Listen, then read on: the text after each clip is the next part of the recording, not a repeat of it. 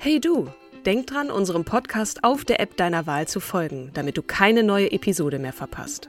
Und wenn du uns noch mehr unterstützen möchtest, schenk uns fünf Sterne auf Apple oder Spotify und lass uns auch noch eine tolle Rezension da. Mit Acast Plus kannst du uns übrigens werbefrei hören und auch 24 Stunden vor dem offiziellen Launch unsere neueste Episode vor allen anderen hören. Mehr Infos in den Show Notes. Ihr Lieben, bevor wir gleich in eine weitere Geschichte einer beeindruckenden Frau starten, wollten wir kurz ein Thema ansprechen, das nicht nur uns beschäftigt, sondern bestimmt auch viele von euch. Genau. Man findet sich eigentlich ganz okay. Aber so mit Anfang, Mitte 40 kommen die ersten Falten, die Haut wird trockener, das Haar dünner oder in meinem Fall strohiger. Und irgendwie fühlt sich alles nicht mehr ganz so straff an, wie man es gerne hätte, oder? Ja, das kenne ich auch nur allzu gut. Aber es gibt ja auch Gründe dafür. Unter anderem hängt das mit unserer Kollagenversorgung zusammen. Kollagen ist nämlich das am meisten vorkommende Protein in unserem Körper und super wichtig für unsere Haut, Haare, Gelenke und Bänder. Aber mit der Zeit und auch durch unsere Ernährung bekommen wir nicht mehr genug davon. Vor allem, weil der Konsum von Tierprodukten insgesamt zurückgeht. Und sind wir ehrlich, wenn wir dann mal Fleisch essen, greifen wir meist zu den schönen, mageren Stücken und nicht zu den kollagenreichen, eher fetteren Gerichten wie zum Beispiel Knochenbrühe. Das fand ich auch echt erstaunlich zu lesen, dass in Brühe so viel drin steckt. Aber du hast total recht. Und für all jene, wie mich zum Beispiel, die sich nicht jeden Tag eine Knochenbrühe oder so kochen können, gibt es eine ganz praktische Lösung. Und zwar Kollagenpulver. Genau, das kann man nämlich ganz einfach täglich in den Kaffee oder auch in den Joghurt mischen. Fertig. Und Studien zeigen auch, dass die orale Aufnahme von Kollagen die effektivste Art ist. Und zwar effektiver als über Cremes. Und das Kollagenpulver unseres Werbepartners Edo Billy zum Beispiel ist nicht nur einfach zu verwenden, es ist auch laborgeprüft und hat alle wichtigen sogenannten Kofaktoren, die der Körper braucht. Das sind die, die den körpereigenen Kollagenaufbau stimulieren, richtig? Richtig. Ach, das klingt jedenfalls nach einer tollen Möglichkeit, um den eigenen Körper zu unterstützen.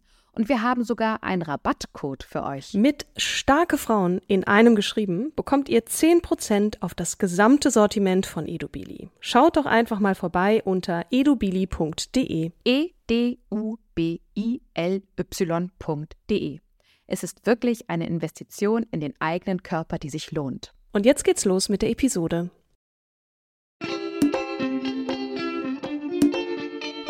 Hallo und herzlich willkommen zu unserer außerordentlichen ersten Podcast-Episode im Jahr 2024.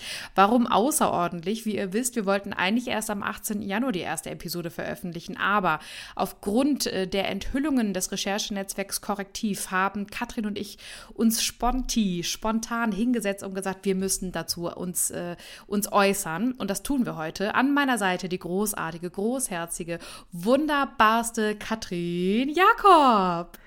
Und an meiner Seite, du wundervolle, tollste, beste, größte Kim Seidler. Ich freue mich sehr, dass wir das machen. Weißt du das eigentlich? Ich auch. Habe ich nicht oft, kann, man kann es nicht oft genug sagen. man kann es auch wirklich nicht oft genug sagen. Ja. Ähm, es ist so wichtig, dass wir nicht mehr still sind, sondern aktiv werden und unsere Stimme nutzen. Ihr habt das schon ja. äh, mit Sicherheit auf Instagram sehen können, dass äh, Katrin und ich hier fleißig alles geteilt haben, was wir sehen und finden konnten. Mhm. Ähm, aber noch mal ganz kurz, worum ging es, Katrin? Im vergangenen November fand ein geheimes Treffen in der Nähe von Potsdam statt, an dem hochrangige AfD-Politiker, Neonazis und finanzstarke Unternehmer teilnahmen.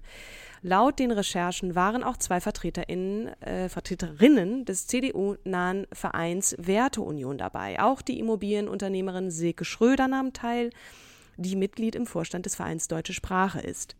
Sie äußerte sich während des Treffens zu praktischen Fragen der Umsetzung des viel diskutierten Masterplans. Wirklich absurd. Naja. Ja, Masterplan hier auch in Anführungsstrichen mhm. bitte. Zu den anwesenden Unternehmern gehörten Hans Christian Limmer, ehemaliger Mitbesitzer der Bäckerei Selbstbedienungskette Backwerk und einer der Besitzer der Restaurant-Franchise-Marke Hans im Glück sowie Gernot Mürig, ein bekannter Rechtsextremer. Die vorliegenden Daten verdeutlichen, dass die Gespräche und Strategien während dieses Zusammentreffens sich nicht ausschließlich auf die AfD beschränkten, sondern ebenfalls in einem umfassenderen Kreis von Befürwortern und Anhängern geführt wurden. Genau, der genannten anderen Parteien etc. Und dieses Treffen hat das Recherchenetzwerk korrektiv aufgedeckt. Das Thema der sogenannten Remigration in Anführungsstrichen stand im Mittelpunkt der Diskussion. Es ging dabei um nichts Geringeres als um Pläne zur Vertreibung von Millionen Menschen mit Migrationsgeschichte aus Deutschland, einschließlich deutscher Staatsbürger, die nicht in das Weltbild der Teilnehmenden passen wer auch immer das dann ist. Mhm. Der Kabarettist Florian Schröder bezeichnete diese Pläne als Deportation, ein Begriff, den wir aus anderen geschichtlichen Zusammenhängen kennen. Ja. Und Martin Sellner als einen der, der gefährlichsten Rechtsextremen Europas. Wer ist das, Kim? Ja, Martin Sellner ist ein prominenter Vertreter der rechtsextremen identitären Bewegung. Er legte in dem Meeting einen Entwurf zur, du hast es schon gesagt, in Gänsefüßchen, Remigration vor. Dieser Entwurf zielte auf Asylsuchende, ausländische Personen mit Aufenthaltsrecht und Gänsefüßchen nicht integrierte Staatsangehörige ab. Solche Vorhaben bilden eine klare Herausforderung für das Grundgesetz, speziell im Hinblick auf das Staatsbürgerschaftsrecht und das Prinzip der Gleichberechtigung. Herausforderung ist wirklich gelinde gesagt, ne? aber da gehen wir gleich noch genauer ein. Es überrascht jedenfalls nicht, dass die anwesenden AfD-MitgliederInnen keine Einwände gegen den vorgestellten Masterplan äußerten. Das waren unter anderem der AfD-Fraktionsvorsitzende in Sachsen-Anhalt Ulrich Siegmund und die AfD-Bundestagsabgeordnete Gerrit Hui, ja, das ist eine Frau. Äh, Siegmund war übrigens vor allem deshalb da, um Geld, für Geldspenden zu werben. Ja, die Aufdeckungen haben in Deutschland zu erheblicher Beunruhigung geführt. Bundeskanzler Scholz appellierte an die Einigkeit der Demokraten und unterstrich die Bedeutung des Schutzes aller Menschen, ungeachtet ihrer Herkunft oder Hautfarbe. Die Parteien der Ampelkoalition zogen Vergleiche zum Nationalsozialismus und riefen zum entschiedenen Widerstand gegen die AfD auf. Unter anderem der ehemalige Bundestagspräsident Dr. Wolfgang Thierse, wir erinnern uns, 1998 mhm. bis 2005 war seine Amtszeit, befürwortete die Überprüfung der Möglichkeit eines Verbotsverfahrens gegen die AfD, welches ich übrigens sehr begrüße. Mm, das ist, schwelt ja schon länger ne, und gibt ja auch schon länger Berichterstattung darüber. Das ist ja nicht unbedingt immer ein ganz einfaches Verfahren. Richtig. Ähm, mhm. Die Bundes-AfD hat zwar die Vertreibungspläne offiziell bestritten und sich von den rechtsextremen Ideen und Teilnehmenden distanziert. Die Tatsache, dass da hochrangige Parteimitglieder dabei waren, jedoch zeigt ganz klar, dass rechtsextremes Gedankengut bis in die Spitze des Bundesverbandes der, der Partei reicht. Auch nicht wirklich überraschend. Nee. Freunde, Familie, PartnerInnen, ArbeitskollegInnen, GeschäftspartnerInnen, Nachbarn, Menschen, die uns tagtäglich begegnen, die Pakete liefern, den Müll abholen, in Ministerien arbeiten oder Behörden, in Krankenhäusern, in der Gastronomie und so weiter. Wir alle kennen oder lieben sogar jemanden, der eine Migrationsgeschichte hat. Was würde das eigentlich konkret bedeuten, wenn Millionen Menschen mit Migrationsgeschichte aus Deutschland, einschließlich deutscher Staatsbürger, die nicht in dieses Weltbild passen, remigriert, sprich des Landes verwiesen würden? Ein wirklich absurder Gedanke, aber wir sollten ihn mal kurz durchspielen, um zu verstehen, was AfD und Co. da konkret vorhaben und was das für uns alle bedeuten würde. Ja, gut, spielen wir das doch mal durch. Die hypothetische Vertreibung von Millionen Menschen mit Migrationsgeschichte aus Deutschland, einschließlich deutscher Staatsbürgerinnen, die nicht in das Weltbild bestimmter Gruppen passen, hätten weitreichende und gravierende Auswirkungen auf verschiedenen Ebenen. Ich fange mal mit der rechtsstaatlichen und verfassungsrechtlichen an. Eine solche Maßnahme wäre ein schwerwiegender Verstoß gegen das Grundgesetz, insbesondere gegen das Diskriminierungsverbot, das Recht auf freie Entfaltung Entfaltung der Persönlichkeit und das Recht auf Gleichheit vor dem Gesetz. Deutschland ist zudem an internationale Menschenrechtskonventionen gebunden, die solche Handlungen verbieten. Mhm.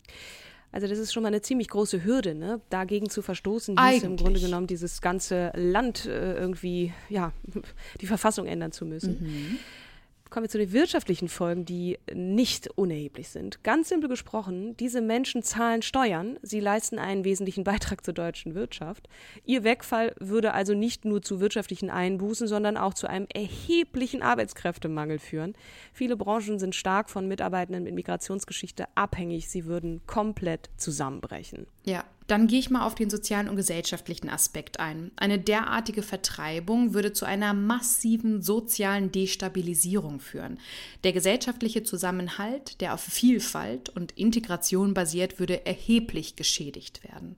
Zudem würde es zu einer enormen Zunahme von Hass, Angst und auch Misstrauen in der Gesellschaft kommen. Das sind jetzt erstmal Annahmen, die aber ähm, durchaus begründet sind. Ähm, internationale Beziehungen. Ein solcher Akt würde Deutschland international komplett isolieren und könnte zu erheblichen diplomatischen Konflikten führen. Es wäre ein Bruch mit den demokratischen und humanitären Werten, die die Basis der Europäischen Union unter anderem, aber auch anderer internationalen Gemeinschaften bilden. Humanitäre Richtig. Krise. Die Vertreibung von Millionen Menschen würde eine absolute humanitäre Katastrophe auslösen. Das sehen wir jetzt schon ja in anderen Ländern, aber mhm. hier wäre es nochmal auch äh, ganz krass. Es würde nicht nur um die logistische Herausforderung gehen, sondern auch um die humanitären Folgen für die betroffenen Menschen, die ihr Zuhause, ihre Arbeit und ihre sozialen Netzwerke verlieren würden. Um es dramatischer zu formulieren, es würde eine Schneise in die Seele Europas und der Welt ziehen.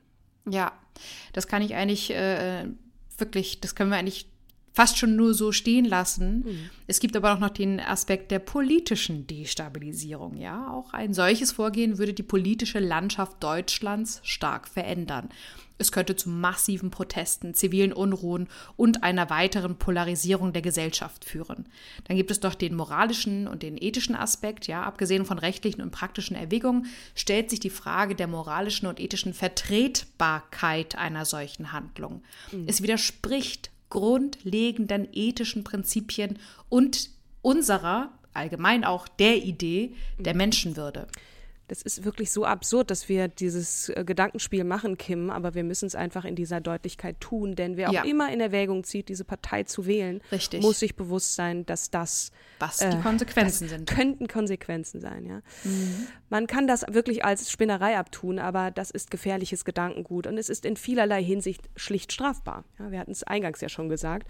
Es verstößt nicht nur gegen das deutsche Grundgesetz und äh, internationale Abkommen, sondern auch gegen die grundlegenden Prinzipien einer Demokratie demokratischen, offenen und pluralistischen Gesellschaft, für deren Werte wir alle und unsere Vorfahren seit 1945 gekämpft haben. Ja. AfD, Reichsbürger, Identitäre, wie sie alle heißen, sie unterwandern diese Demokratie. Und ich betone es noch einmal, diese Gesellschaft würde dann einfach nicht mehr existieren. Das Land würde zusammenbrechen, wir hätten, wir wären schlichtweg nicht lebensfähig. Du sagst es. Es steht alles auf dem Spiel, was sich dieses Land als Rechtsstaat in den letzten Jahrzehnten aufgebaut hat. Es geht um unsere freiheitliche demokratische Grundordnung. Hier wird die Verfassung beschmutzt. Von unter anderem Vertretern einer Partei, die künftig mehr Macht im Bundesrat haben könnte, die in zunehmendem Maße Macht in diesem Land bekommt. Warum mehr Macht im Bundesrat? Es stehen zwei, äh, drei Landtagswahlen an in diesem Jahr und wir dürfen natürlich nicht die Bundestagswahl im nächsten Jahr ähm, vergessen und deswegen sind wir auch so besorgt. Ne? Aber ja. dieser Podcast heißt ja auch starke Frauen und wir haben dann noch mal ein bisschen genauer auf die Situation der Frauen geschaut. Was bedeutet dieses Szenario für Frauen? Äh, nicht nur der, der Frauen, die hier bleiben, sondern auch derer, die dann vertrieben würden und, mhm. und ihre Rechte. Was, was könnte das bedeuten? Ja. Also die sogenannte, ich mag wieder Gänsefüßchen, Remigration würde auch erhebliche Auswirkungen auf die Rechte und das Leben von Frauen haben. Du sagst es nämlich, unsere Annahmen sind einmal die Verletzung der Gleichberechtigung. Ja, ein solches Szenario würde grundlegend gegen das Prinzip der Gleichberechtigung und Gleichbehandlung von Frauen und Männern verstoßen, das im deutschen Grundgesetz und auch in internationalen Menschenrechtskonventionen verankert ist. Und was meinen wir damit? Wir meinen damit eine Vertreibung könnte auch rückständige Ansichten über die Rolle und Rechte von Frauen fördern. Solche Ansichten könnten die Errungenschaften in der Gleichstellung der Geschlechter untergraben und zu einer Einschränkung der Frauenrechte führen. Frauen mit Migrationshintergrund tragen wesentlich zur Arbeitswelt bei. Ja? Ihre Vertreibung könnte zu einem Rückgang der weiblichen Erwerbstätigkeit und einem damit verbundenen wirtschaftlichen Rückschritt mhm. führen. Das bedeutet auch die Verschärfung von Stereotypen und auch Diskriminierung. Die Vertreibung von Frauen aufgrund ihrer ethnischen oder kulturellen Zugehörigkeit könnte diskriminierende Stereotype und Vorurteile wieder verstärken. Diese, dies könnte sich negativ auf alle Frauen auswirken, indem es zu einer allgemeinen Verschlechterung der Gleichbehandlung von Frauen führt. Und das geht einher mit dem Verlust von Vorbildern und Führungspersönlichkeiten. Viele Frauen mit Migrationshintergrund sind in verschiedenen Bereichen, einschließlich Politik, Wissenschaft, Wirtschaft, als Vorbilder und Führungskräfte tätig. Mhm. Ja, dieser Podcast macht so viele Frauen sichtbar und das, äh, ja, ihr Verlust würde zu einem Mangel an diversen weiblichen Vorbildern führen und könnte jungen Mädchen, junge Mädchen davon abhalten, bestimmte Karrierewege zu verfolgen. Mhm müssen natürlich auch nochmal betonen, einige der von dir genannten Punkte betreffen natürlich auch Männer. Ja? Also mhm. gibt auch viele Männer logischerweise, die äh, dann eben äh, große Löcher reißen würden, äh, dadurch, dass sie vertrieben würden. Mhm. Ähm, die Zerstörung von sozialen und beruflichen Netzwerken, ähm, auch ein wichtiges Thema, mit dem wir uns immer beschäftigen, Frauennetzwerke. Ne? Viele Frauen ja. mit Migrationsgeschichte sind in Deutschland berufstätig und engagieren sich in sozialen und kulturellen Netzwerken. Ihr Verlust würde diesen Netzwerken in erheblichem Maße schaden und den betroffenen Frauen wichtige und berufliche und soziale Chancen nehmen, ähm, müssten sie wo auch immer dann neu anfangen. Ne? Und für einige Frauen, die dann irgendwo hin müssten, ja, keine Ahnung, die haben da noch nie gelebt in dem Land ihrer Eltern vielleicht. Also das ist alles so absurd. Ne? Ähm, ja. Familienzerrüttung. In einigen Fällen würden Familien auseinandergerissen, was insbesondere natürlich für Kinder traumatisierend, aber auch natürlich für die Eltern äh, sein kann. Und stellen wir uns vor, Frauen, die die Familie ernähren, könnten gezwungen sein, diese zu verlassen oder sie auch in unsichere Situationen zu bringen, also ihre Familien. Ja, damit einhergehend dann die psychischen Auswirkungen. Eine Vertreibung und der Verlust der Heimat würden zu erheblichen psychischen Belastungen führen, was insbesondere für Frauen, die oft auch die Hauptlast der familiären Fürsorge mhm. tragen, schwerwiegend sein kann. Ne? Dann die Verlust von Bildungs- und, und Entwicklungschancen, besonders für junge Frauen und Mädchen würde die Vertreibung den Verlust von Bildungs- und Entwicklungsmöglichkeiten bedeuten. Dies hätte langfristig negative Auswirkungen auf ihre persönlichen, persönliche und berufliche Zukunft. Mhm was wir auch als große Gefahr sehen. Eine Politik, die auf Rassismus und Fremdenfeindlichkeit basiert, ist auch immer ein Stück weit frauenfeindlich, rückwärtsgewandt, bereit, äh, gewaltbereit. Das zeigen viele Beispiele in der Geschichte, müssen wir hier nicht alle aufführen. Aber selbst mhm. wenn Fremde mit Migrationsgeschichte vertrieben würden, welche schwachen, marginalisierten Gruppen sind dann als nächstes dran, ja? Richtig.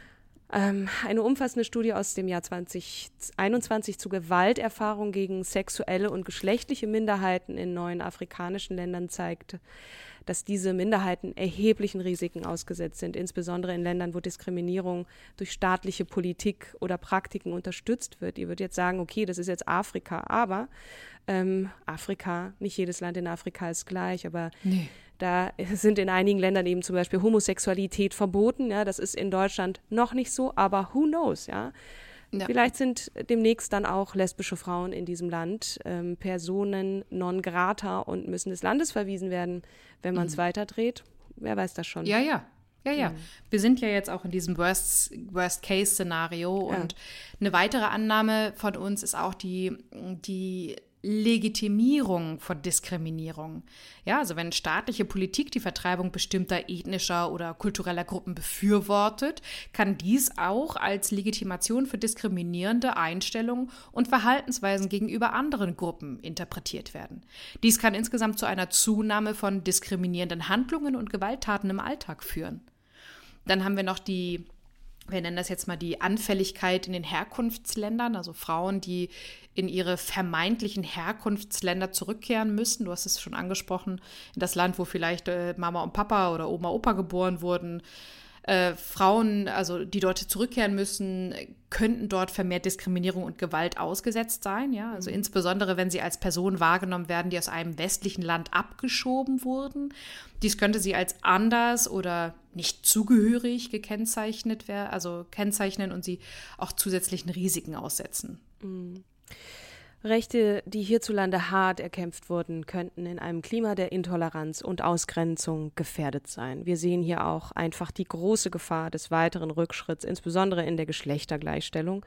Wir haben es ja eben schon ähm, eingehend erläutert. Ein solches Szenario der Vertreibung wäre einfach in jeglicher Hinsicht ein erheblicher Rückschritt in dieser Hinsicht.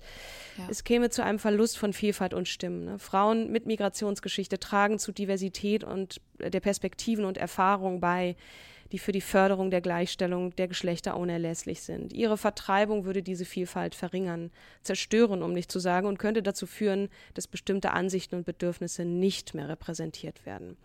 Fortschritte im Bereich der Gleichstellung der Geschlechter, die durch rechtliche und gesellschaftliche Veränderungen erreicht würden, wurden, könnten durch ein solches Szenario untergraben werden. Wir können uns nicht oft genug äh, wiederholen in dieser Hinsicht. Ja, wirklich, wirklich der, die Reduzierung der weiblichen Stimmen in der Politik. Ähm, Frauen mit Migrationsgeschichte spielen auch eine wichtige Rolle in der politischen Landschaft. Ihre Vertreibung könnte dazu führen, dass diverse weibliche Perspektiven in politischen und gesellschaftlichen Entscheidungsprozessen fehlen, was die Bemühungen um eine gleichberechtigte Vertretung schwächen würde. Ja.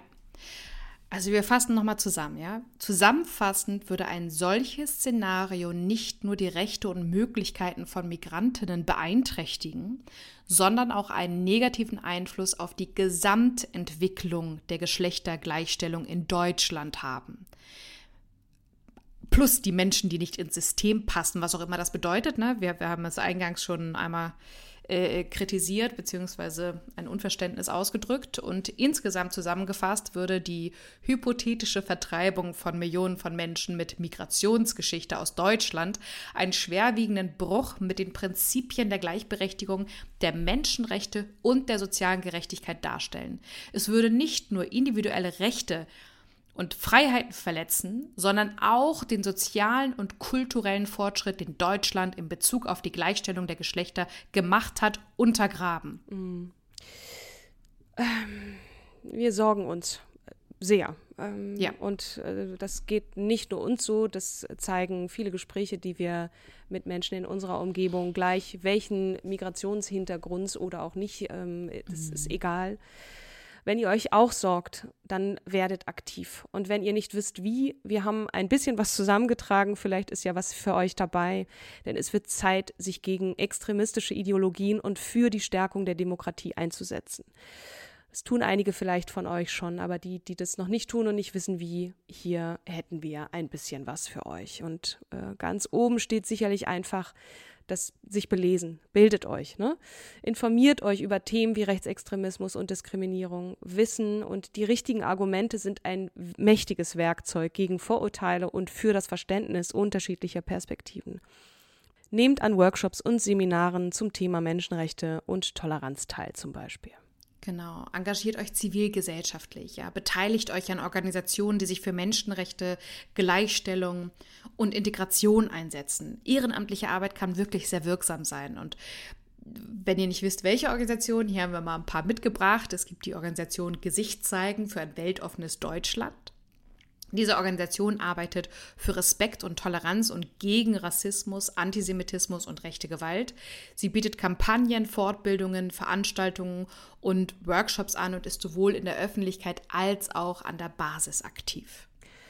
Amnesty International gibt es auch in Deutschland. Ähm, bekannt für den weltweiten Einsatz für Menschenrechte ist Amnesty International auch hierzulande aktiv im Kampf gegen Rassismus und für die Aufklärung über Menschenrechte. Dann gibt es zum Beispiel ISD-Bund, das ist äh, Initiative Schwarze Menschen in Deutschland Bund e.V. Seit über 30 Jahren engagiert sich diese Organisation für die schwarze Community in Deutschland durch Empowerment und Bildungsveranstaltungen sowie digitale Informationsangebote. Each One Teach One, kurz EOTO e.V., dieser Berliner dieses Berliner Community-basierte Bildungs- und Empowerment-Projekt fördert das Bewusstsein für Rassismus und die schwarze Geschichte durch eine Vielzahl von Veranstaltungen und Projekten. Wer noch weitergehen möchte, kann sich aktiv in den politischen Prozess einbringen. Ihr könnt zum Beispiel politische Bewegungen unterstützen, die demokratische Werte fördern oder Initiativen, die sich für Minderheitenrechte einsetzen. Die aktive Teilnahme an der Demokratie ist entscheidend. Unterstützt und zeigt Solidarität, steht solidarisch mit denen, die von Rassismus und Diskriminierung betroffen sind. Und natürlich nutzt euer Wahlrecht bitte. Ja ist ein, ein, ein Recht, aber irgendwie auch ein bisschen eine Pflicht. Ähm, mhm. Beteiligt euch am öffentlichen Diskurs, äußert euch in sozialen Medien, gebt äh, dort Kontra, schreibt Leserbriefe oder nehmt an Diskussionen teil, um demokratische Werte zu verteidigen und Fehlinformationen entgegenzuwirken.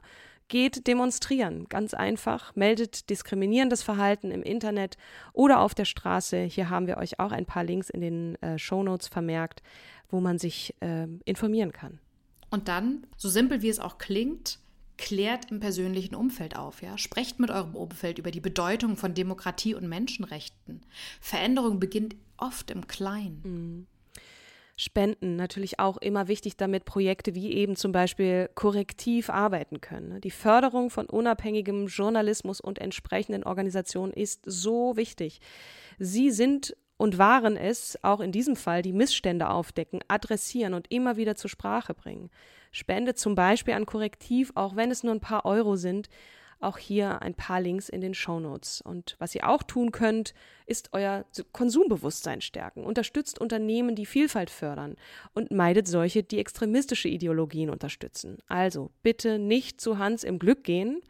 Äh, es gibt andere Alternativen und äh, ja. auch wenn ihr das nicht eh schon tut. Also, genau. Die Kreativen unter euch nutzt dann kreative Ausdrucksformen, ja, setzt Kunst, Musik oder Literatur ein, um Bewusstsein zu schaffen und auch positive Botschaften zu verbreiten. Jeder Beitrag zählt. Bleibt aktiv, informiert und engagiert, um demokratische Werte und auch Menschenrechte zu stärken. Uns ist total bewusst, das ist jetzt alles ein bisschen viel, ja, und äh, wir, wir sitzen hier und sagen, tut dies, tut das, aber manchmal hilft es ja wirklich schon, einen kleinen Impuls zu setzen, ne? ein bisschen zu appellieren und äh, vielleicht wisst ihr einfach nur nicht wie, ja. Und zu all diesen Punkten haben wir, die, kann diese Linksammlung, die wir euch da zur Verfügung stellen, helfen. Ne? Ähm, einfach in den Shownotes gucken und geht das mal in einer ruhigen Minute einfach mal durch und schaut, was kann ich tun. Ja? Wir hoffen sehr, dass wir hier einen kleinen Impuls setzen konnten, damit wir alle unsere Stimme äh, nutzen. Wir haben das übrigens auch für uns gemacht, nicht nur für euch. Mhm. Und wenn mhm. ihr denkt, was nutzt es schon? Ich bin doch nur eine Stimme. Ja, ja. mhm. ähm, jede einzelne Stimme zählt aus mehreren Gründen, die wir vorher schon aufgelistet haben, aber auch besonders im Kontext der Demokratie und gesellschaftlichen Veränderung. Denn in einer Demokratie hat jede Stimme Wert und Bedeutung. Das Prinzip der ich sage jetzt mal Gänsefüßchen, einen Person, eine Stimme gewährleistet, dass alle Bürger und Bürgerinnen gleichberechtigt an der Gestaltung ihrer Gesellschaft teilhaben können. Mhm. Selbst bei großen Wahlen kann eine einzige Stimme ja auch entscheidend sein. Ne? Es gibt zahlreiche Beispiele aus der Geschichte, leider nicht immer nur positive, siehe USA, in denen Wahlen mit einer sehr geringen Stimmenmehrheit entschieden wurde. Jede mhm. Stimme kann dazu beitragen, das Ergebnis zu beeinflussen. Ja, jede Stimme repräsentiert eine einzige, eine einzigartige Perspektive und spezifische Interessen. Wenn Menschen wählen oder sich auf andere Weise engagieren, bringen sie ihre Meinungen und Bedürfnisse in den politischen Prozess ein. Hm. Die Teilnahme am demokratischen Prozess, sei es durch Wahlen oder andere Formen des Engagements, fördert das Gefühl der Verantwortung und der Zugehörigkeit zur Gemeinschaft. Dies kann wiederum andere ermutigen, sich ebenfalls zu engagieren. Absolut. Seid Vorbilder. Richtig. Viele bedeutende gesellschaftliche Veränderungen beginnen mit den Aktionen Einzelner. Individuelle Stimmen können inspirieren, Bewegungen anstoßen und letztendlich zu großen Veränderungen führen. Denkt an Greta Thunberg und äh, Thunberg und ihr Schild vor dem Parlament. Ne? Da ist eine ganze weltweite Bewegung draus geworden. Und die ja. aktive Teilnahme und Stimmabgabe kann auch als Signal an PolitikerInnen und Entscheidungsträger äh, dienen, welche Themen und Anliegen den Bürgern wirklich wichtig sind. Ähm, dies kann politische Prioritäten und auch die Politikgestaltung beeinflussen. Genau. Etwas, was wir eigentlich vergessen haben, noch zu erwähnen, möchte ich kurz noch sagen, ist die aktive Teilnahme äh, bekämpft nämlich auch die politische Apathie und auch den Zynismus, ja. Wenn Menschen glauben, dass ihre Stimme zählt und einen Unterschied machen kann, sind sie eher bereit, sich einzubringen und für ihre Überzeugungen auch einzustehen. Ihr seht schon, es ist uns wichtig, das zu betonen, damit ihr nicht denkt, ihr könntet keinen Einfluss nehmen. Insgesamt ist jede Stimme ein wesentlicher Bestandteil einer lebendigen, gesunden Demokratie, für die wir einfach kämpfen müssen. Sie trägt dazu bei, dass eine Vielfalt von Meinungen und Interessen vertreten ist und dass Entscheidungen das gesamte Spektrum der Gesellschaft widerspiegeln. Genau. Also wichtig ist uns auch, dass du deine Stimme nicht nur jetzt als Reaktion auf die Enthüllungen des Korrektivs nutzt, sondern konstant es muss sich ja grundlegend und langfristig etwas ändern. Und da reicht es nicht, dass man einmal 50 Euro spendet, was gut ist, ja. Aber gesellschaftlicher und politischer Wandel brauchen Zeit. Konstante Bemühungen tragen dazu bei, langfristige und tiefgreifende Veränderungen zu bewirken. Ja, regelmäßiges Engagement hilft auch, das Bewusstsein für bestimmte Themen kontinuierlich aufrechtzuerhalten und ein stärkeres Momentum aufzubauen. Das ist ganz besonders wichtig, um Themen auf der öffentlichen und politischen Agenda auch zu halten. Wenn ihr dann seht, wie eure kontinuierlichen Bemühungen Früchte tragen, ist das ein erhebendes Gefühl gegen Hilflosigkeit und Ermüdungs Ermüdungserscheinungen und äh, diesen Zynismus, von dem du äh, gesprochen hast. Ich weiß nicht, wie es dir geht, Kim. Manchmal spüre ich den so und er ist so destruktiv mm. und zerstörerisch. Und dann denke ich mir, ja, aber das kann ja jetzt auch nicht der Weisheit letzter Schluss sein. Wir, ich, ich, ich will doch was tun, was, was Konstruktives. Ne? Genau, Konstruktives, das, das ist echt schön, ja. Ja. Also gesellschaftliche Veränderung ist halt leider kein Sprint, sondern ein Marathon und der bedeutet Ausdauer, Geduld und langfristiges Engagement. So, let's do it. genau, let's do it. Also, teilt diese Episode mit jedem Menschen, der etwas bewegen will und Anregungen sucht.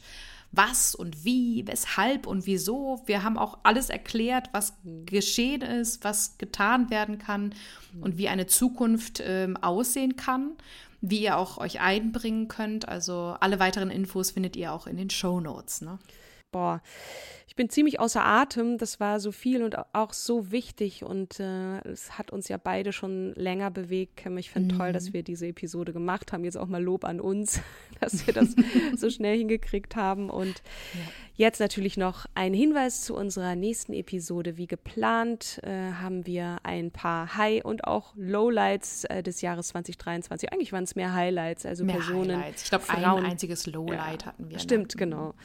Ähm, die uns in dem vergangenen Jahr wirklich beeindruckt haben. Frauen, es geht um Frauen, wie in diesem Podcast halt so üblich. Aber mhm. wir geben auch einen kleinen Ausblick auf das Jahr 2024, das ja schon begonnen hat. Und an dieser Stelle bleibt uns nur noch äh, euch zu wünschen, bleibt gesund, seid lieb zueinander und bis zum nächsten Mal. Tschüss. Tschüss.